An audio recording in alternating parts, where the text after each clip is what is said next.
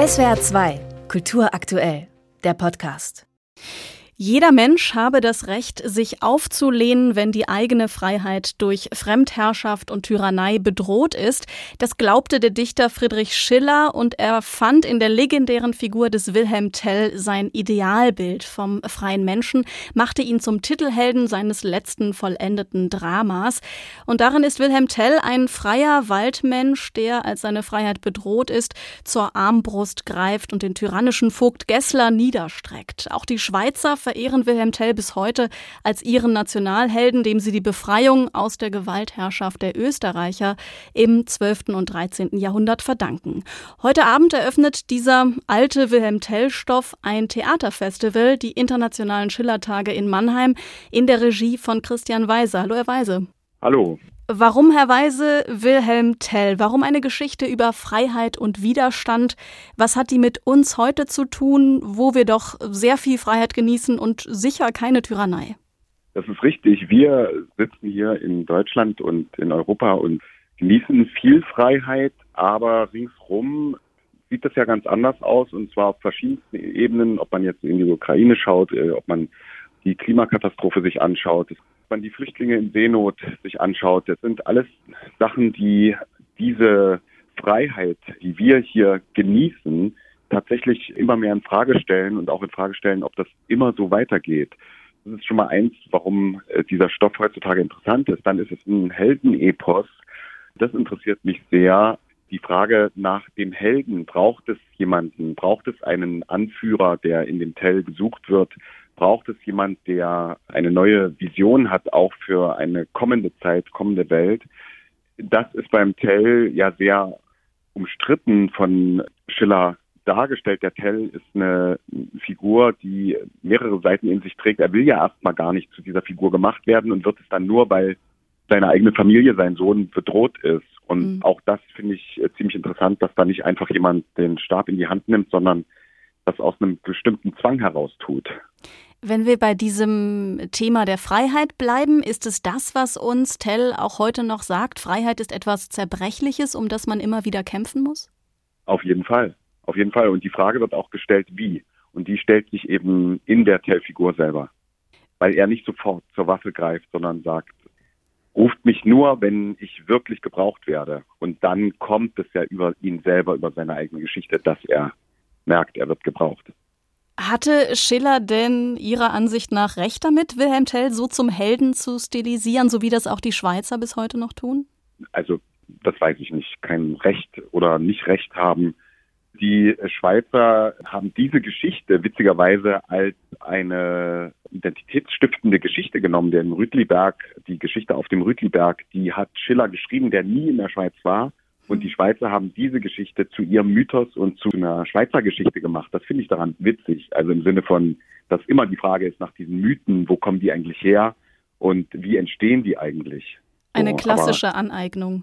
Eigentlich ja, genau. Bei ihrer Inszenierung tragen die Schauspielerinnen und Schauspieler riesige Fischköpfe und Fischflossen, also schon spektakuläre Kostüme. Sie warten in Gummistiefeln durch ein Wasserbecken. Warum haben Sie sich gegen die Schweizer Bergkulisse entschieden und für die Wasserwelt? Naja, wir sind ja hier in Mannheim und Mannheim beansprucht den Schiller ja für sich.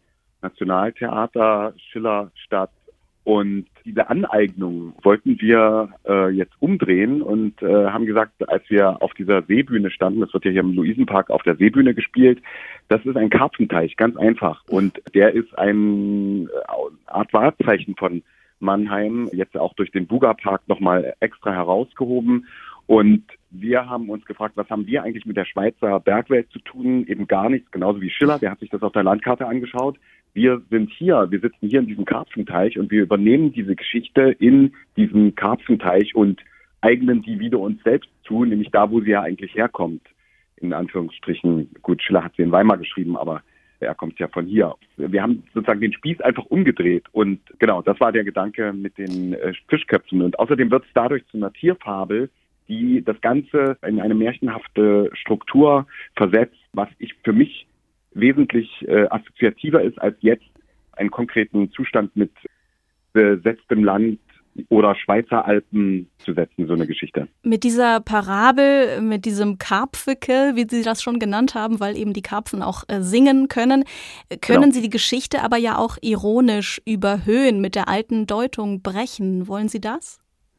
Ja, das, ich schaue mir ganz oft alte Geschichten deswegen so gerne an, weil sie so gut funktionieren, weil sie so klar sind, gerade bei Schiller, weil sie universell sind, wie bei Shakespeare und bei Schiller natürlich auch und für sehr vieles sprechen, was uns absolut heutzutage genauso noch angeht. Aber wenn man sie dann in ein neues Gewand steckt, dann gibt es natürlich eine Brechung. Das hat eine Ironie, aber trotzdem kann man die Geschichte ernst nehmen und auch die Figuren. Und das ist das, was mir am Theater gefällt. Und was ist das Ergebnis vielleicht von Ihrer Recherche, von dieser Regiearbeit? Bräuchte es heute wieder so einen Wilhelm Tell, so einen Freiheitskämpfer oder viele Wilhelm Tells? Hm, das ist eine gute Frage. Ich bin da noch zu keinem Ergebnis gekommen. Das kann ich Ihnen nicht sagen. Also ich, ich, ich würde eher sagen, die, die, das Ringen nach Demokratie, das, was in dem Stück wirklich sehr gut beschrieben ist und äh, diese Szenen auf dem Rütliberg, berühmte Szenen, wo der Tell ja gar nicht dabei ist, und dass so diese Gemeinschaften darum ringen, was machen sie in ihrer Situation, das betrifft uns total. Und das ist ein, ein, Punkt, der mich natürlich sehr interessiert in der Welt, in der ich lebe, und zwar hier in unserer wohlständigen deutschen Welt, die ja auch extrem jeden Tag wieder ja, der um Demokratie ringt. Und das sehe ich jeden Tag und das weiß ich, dass wir das tun müssen, um weiter gut zu leben und vielleicht richtig zu leben, in Anführungsstrichen, richtig leben, ja. Also das gemeinsame Aushandeln von Demokratie und Freiheit. Genau. Und das ist, glaube ich, eher äh, der Punkt, als jetzt nach, für mich persönlich, als die Sehnsucht nach einem nach einem einzelnen ähm, einem Heilsbringer, ja, ja. Einem Heilsbringer, ja. Trotzdem ist natürlich diese Figur faszinierend und bei Schiller eben ist sie halt total angekantet und deswegen macht sie Spaß. Sie ist nicht einfach zu verstehen.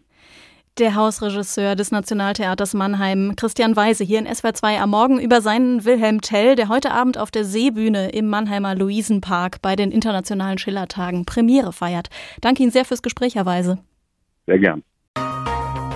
SWR 2 Kultur aktuell. Überall, wo es Podcasts gibt.